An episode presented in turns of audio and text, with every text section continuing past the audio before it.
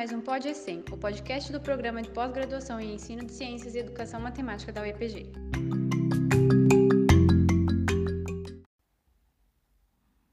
Olá, ouvintes do Pod ECEM. Eu sou a Felícia e para nossa primeira conversa vamos falar sobre o pré-projeto de pesquisa para a seleção do mestrado. E para conversar com a gente hoje, nós convidamos a professora Ana Lúcia, que é responsável pela disciplina de Fundamentos Metodológicos para a Pesquisa em Ensino do Programa de Pós-Graduação em Ensino de Ciências e Educação Matemática da UEPG. Okay. Então, olá a todos.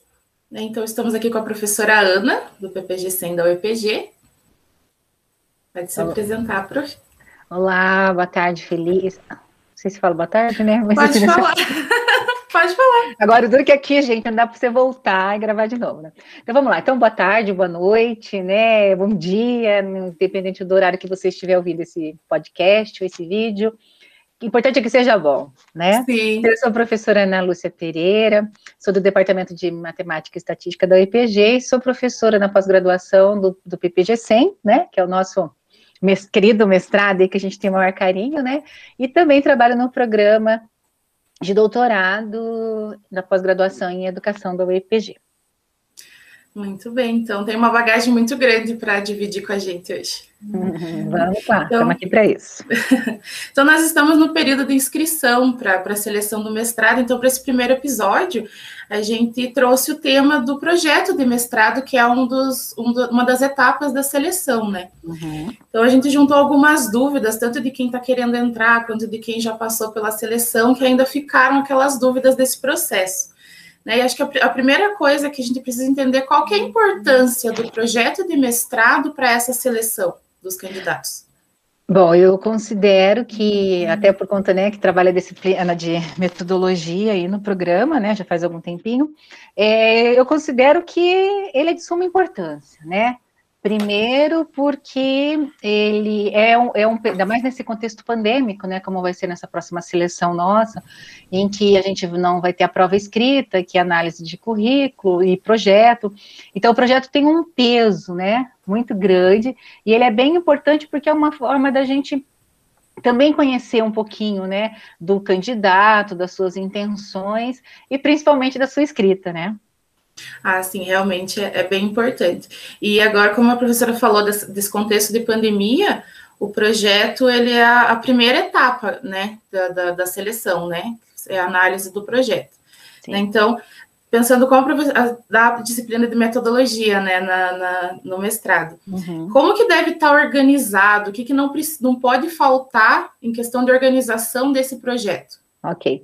Então, também a gente pode destacar que no nosso site, acho que daí eu já adianto um pouquinho o assunto, mas no nosso site, se o aluno, se o candidato, na verdade, observar, né, no final do edital, a gente traz ali, né, quais são as, as partes, né, que deveriam ter um, um pré-projeto, né. Então, é claro que, acima de tudo, embora no nosso programa, a gente traz ali um pouquinho das questões é, além do nome do candidato, a questão né, do pesquisador orientador, então a pessoa tem, tem a, a oportunidade de indicar né, dois nomes de pessoas, de professores do, do, do quadro de professores que ele gostaria que eu orientasse, e ele também já indica ali qual é a a linha de pesquisa, né? Então, eu sei que né, a gente vai falar um pouquinho disso mais adiante, então é bem importante que ele já vincule, né, o tema de pesquisa que ele quer pesquisar, mas que ele também entre, né, tanto ali no site do programa e veja as linhas de pesquisa, que veja quem são os professores, quais são as linhas de pesquisa que cada professor trabalha para ele poder construir esse pré-projeto, né? Mas no mínimo, né, a pessoa tem que ter um resumo, então eu posso até explicar um pouquinho, Felícia, se puder ali, né, o que, que tem que ter cada partezinha, né? Uhum. Então, para quem vai concorrer, então, assim, é bem importante que o resumo tenha tem as partes que precisa ter um resumo, né? E que contemple no sentido de que a gente, eu sempre falo que o resumo é a vitrine, né? É como se fosse uma vitrine de loja, onde a gente passa, nossa, aquilo me chamou a atenção. Então, um resumo tem que ter, né? Qual é o objetivo da sua pesquisa? Como que, como que é a metodologia no sentido de como que os dados vão ser coletados, como é que eles vão ser organizados? E no caso de um pré-projeto, né, é bem importante também que você coloque, né, os resultados é, esperados, né? Embora você ainda não tenha realizado sua pesquisa, mas é bem importante que você também já é, evidencie, né, que você sabe que uma pesquisa, né, que o seu pré-projeto é intencional, né, é, vai ser desenvolvido e que você vai ter resultados com isso. Então, objetivos. Ah, sim, na metodologia é, né? Você pode até colocar, se você quiser, a sua pergunta de pesquisa, quem serão os sujeitos, no caso, quando é uma pesquisa que vai envolver sujeitos, ou, né, se é uma pesquisa é, bibliográfica, né, ou se vai envolver coleta de dados, e como é que esses dados vão ser coletados e organizados, e os resultados, então, é bem importante. Aí tem as palavras-chave, né, que no nosso programa tem que ser de três a cinco palavras-chave, e a palavra-chave também tem que estar vinculada, né, eu, gente, eu esqueci do título, né, a primeira coisa é o título do projeto. Então, o título é literalmente a sua propaganda, o resumo pensa que é a tua vitrine que está ali, né, para chamar a atenção, e o resumo, o título e as palavras-chave, elas precisam estar vinculadas. Então, as palavras-chave também têm um, um, papel bem importante, né? Principalmente porque hoje a CAPES, ela faz, né? Inclusive já tem, né? Um, um site que a gente procura pelas palavras-chave mais importantes e mais usadas, né? E caso não tenha uma vossa palavra-chave que você vai utilizar, que você pode até propor, né? Como uma palavra nova. Bom, na introdução então, né, no próprio projeto nosso, ele já diz ali, né, o que que você, a introdução, eu sempre falo também, como está dizendo, é o momento que a gente vai introduzir, né, então, aquilo que você, como é que você, começa de um tema geral, como é que você pretende investigar, né, qual é o tema, qual é a sua pergunta de pesquisa, que eu sei que eu vou falar um pouquinho mais depois sobre isso, né, você pode até falar que linha que está, que está que está vinculado, quais são os trabalhos a esse, de repente, eu sempre falo, eu, quando eu trabalho essa com a disciplina de pesquisa na graduação, eu sempre destaco e gosto de ensinar os alunos a fazer uma revisão sistemática, uma revisão bibliográfica, porque é importante, isso é uma dica bem importante, é, é que no pré-projeto, mesmo estando na seleção, que mostre que você já fez uma pré-pesquisa, né, que você já investigou os trabalhos que já foram feitos nessa área, embora você não vai dar conta de todos, mas que você já traga que foi realizada uma pesquisa inicial aí, né?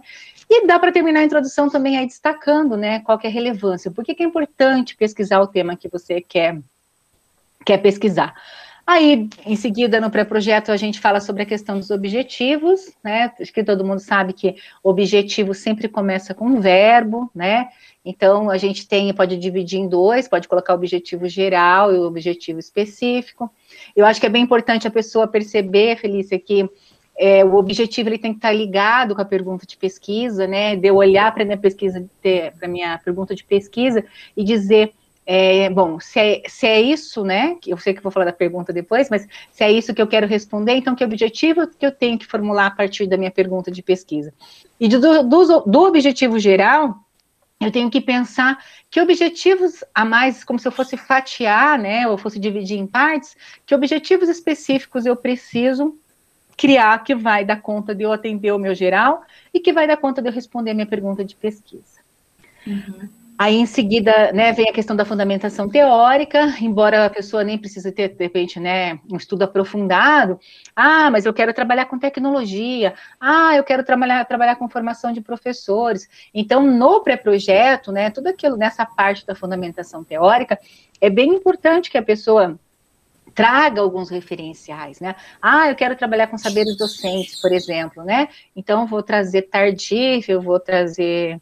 É, Gautier, né? Eu vou trazer Schumann. Então, é, é, claro que depende muito da leitura da pessoa, mas é bem importante que a pessoa faça, né? Escreva um pouquinho na questão da, da, da, da revisão do referencial teórico.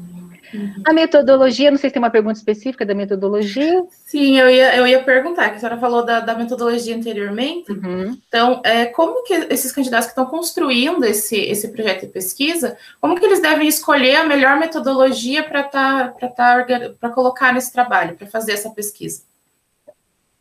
É, bom, então, assim, eu, acho que até que eu pulei algumas coisas, né? Mas depois a gente pode voltar. Bom, a metodologia, eu acho que ela, ela precisa estar bem vinculada, primeiramente, ao tipo de pesquisa que você quer fazer, Feliz. Então, a primeira coisa, né? Se eu vou coletar dados com alunos, com professores, né, que eu vou fazer de repente entrevista, vou fazer questionário, então, tudo isso está vinculado ao que, que a pessoa quer fazer. Então, mesmo que a pessoa, ah, eu quero fazer uma, uma revisão sistemática, né? Bom, então aí você vai para uma, uma pesquisa bibliográfica, que você vai ter que pesquisar no, no, Banco de Biblioteca Nacional, né, no banco de dados da CAPES, mas mesmo assim também tem várias metodologias, né, que a gente pode fazer, é, é, indicadas para fazer revisão sistemática ou uma revisão bibliográfica, né? Agora, se você vai coletar dados, então aí eu acho que é bem importante já nesse momento do projeto que você deixe claro, né? Olha, apresente pesquisa primeiro, né? Aí saber um pouquinho, né? Ah, é de natureza qualitativa ou quantitativa, os dados serão coletados por meio de questionário, ou por meio de entrevista, ou por meio de uma oficina, ou por meio de um curso, um mini curso, enfim, né? Aí a pessoa, por meio de uma atividade, uma modelagem matemática, e cada um sabe, né, como é que faria essa questão, e aí você deixar claro, né, hoje a gente tem várias formas de organizar, né, e organizar e analisar os dados, né, então nas, nas nossas disciplinas a gente ensina isso depois, né, mas, né, mesmo a pessoa que não tem experiência, dá para para pelo menos dizer, né, o tipo da pesquisa, como é como que ela pretende coletar os dados, né, e nesse caso da da análise, a gente tem hoje análise de conteúdo, análise textual discursiva, a gente tem outras formas aí, né, de, de organizar os dados. Mas eu acho que o mais importante é a pessoa, de repente, procurar é, como é que funciona essa questão, né, de coletar e organizar dados. E ela vê, né, se ela já tem um plano de queria fazer assim, o que, que eu posso fazer quando eu trabalho com esse tipo de coleta de dados? Ah, dá para fazer isso, dá para fazer né, cartografia, dá para fazer é, ah, uma participação ativa, vou lá, vou estar tá na, no chão lá da sala de aula, vou estar tá junto, filmando, gravando. Então, primeiro, acho que a primeira coisa é delinear como é que a pessoa quer. Primeiro, claro, que a primeira coisa é a pergunta de pesquisa, né? Que acho que a gente vai falar disso já, é, mas a partir da pergunta, eu acho que é, são assim, Felícia, eu acho que é uma sequência de coisas.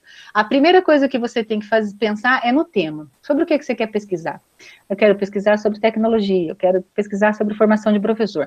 A partir de você, você tendo o seu tema, é você pensar, mas o que, que eu quero saber sobre tecnologia? O que, que eu quero saber sobre ensino remoto? O que, que eu quero saber sobre formação de professores? O que, que eu quero fazer, saber sobre ensino de ciências nos anos iniciais, né? Enfim, a pessoa primeiro tem que saber aquilo que ela quer.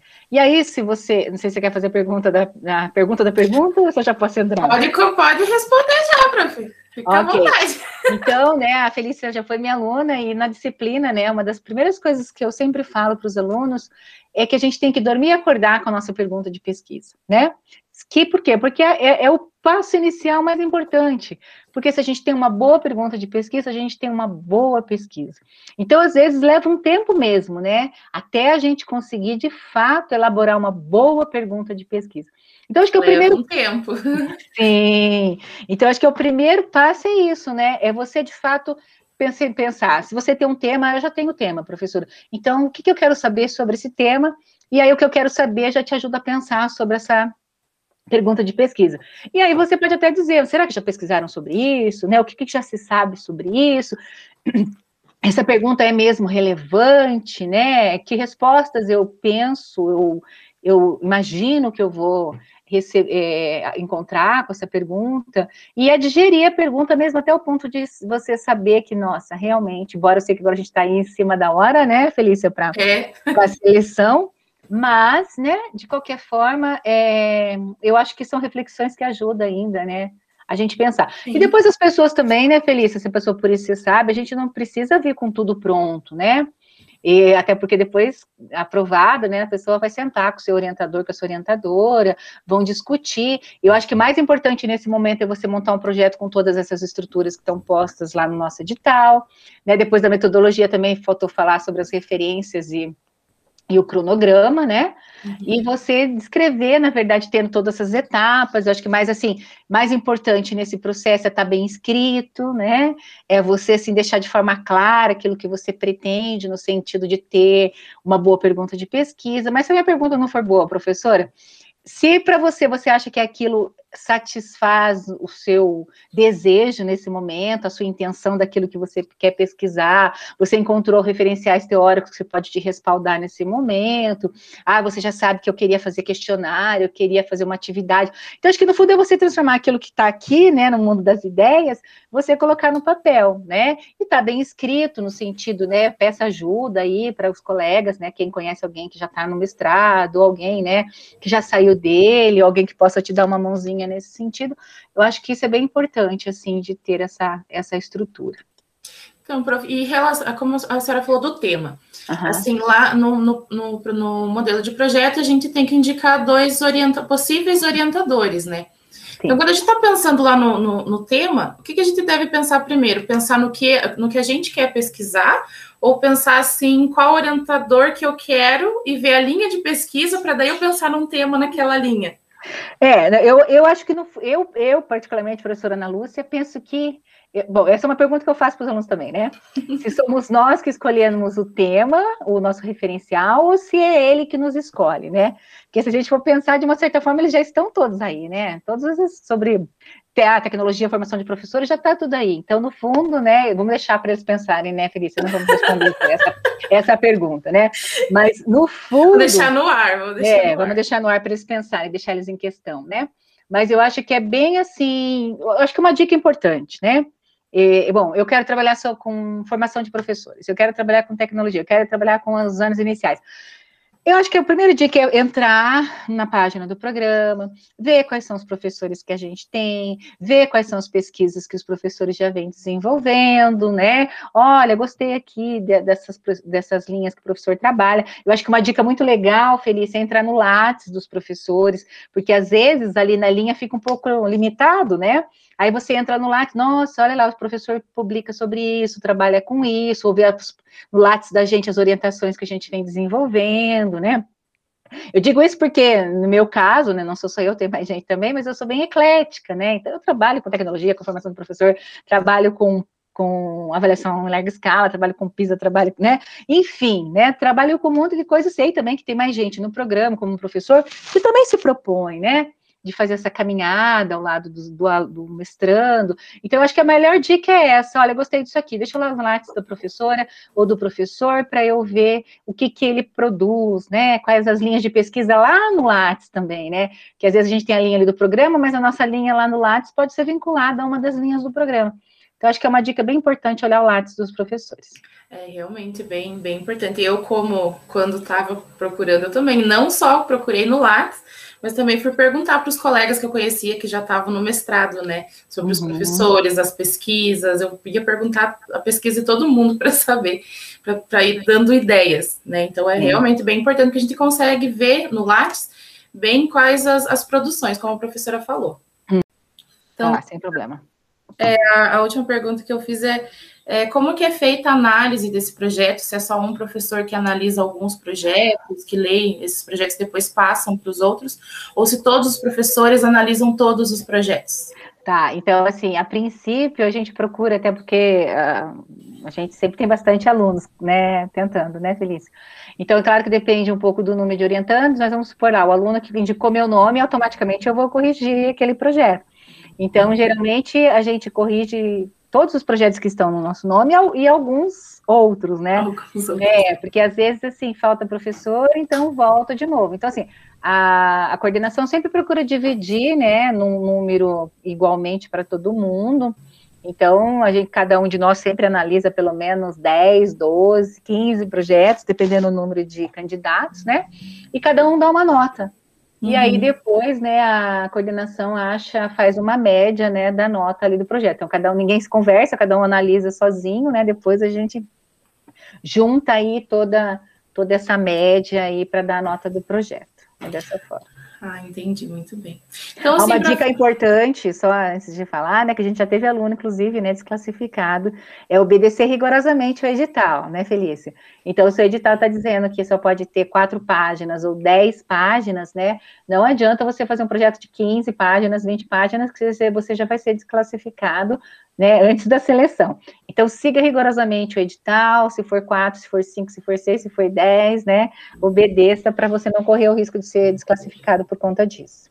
Sim, porque, isso, porque isso já é um exercício, né, de ver até o poder de síntese, Sim. né, do, do candidato. Sim, exatamente. Eu digo por mim que eu tive um pouquinho de dificuldade, porque quando eu entrei, era quatro páginas o projeto, e, e eu pensei, nossa, no, facinho, só quatro páginas, só que às vezes passa. E daí, meu Deus, o que, que eu tiro e agora? Mas realmente eu, eu me esforcei e consegui colocar dentro das quatro páginas, porque era uma exigência do edital. Sim, eu não vi esse ano. Ah lá, a limite de páginas do pré-projeto é oito páginas. Oito então, páginas esse ano. Então, se é oito, não passem de oito para não ter problema. Né? Isso né? aí. Então, para fechar a nossa conversa, prof, quais são as principais dicas assim para quem está fazendo a inscrição agora, está terminando de construir seu projeto de seu pré-projeto de pesquisa, está pensando em orientador, em metodologia, com a cabeça fervilhando com tudo isso, quais as principais dicas assim para eles se acalmarem, terminarem o, o, projeto e fazer a inscrição é, com acreditando que vão passar. Hum.